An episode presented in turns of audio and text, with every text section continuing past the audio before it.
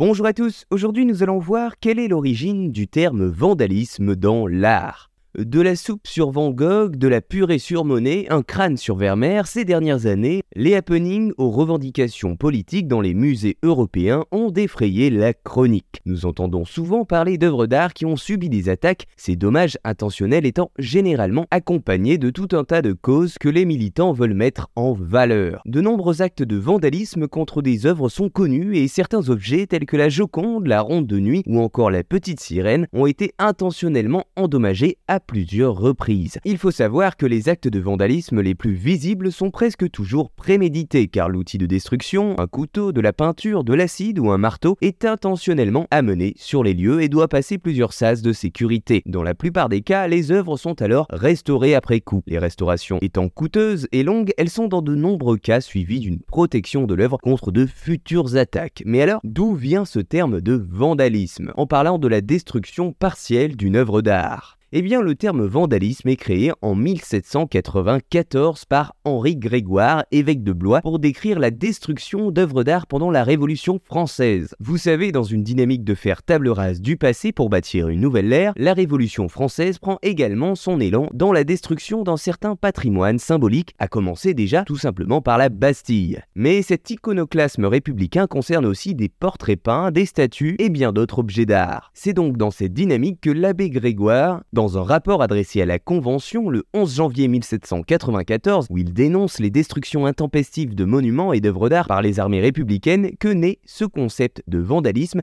et avec lui émerge également le concept de protection du patrimoine. Mais alors pourquoi vandalisme? Eh bien le terme provient de l'invasion de Rome en 455 par la tribu germanique des Vandales, qui entraîne la destruction de nombreuses œuvres d'art de l'époque. Le terme sera ensuite rapidement adopté dans toute l'Europe. Voilà, vous savez maintenant quelle est l'origine du terme vandalisme dans l'art.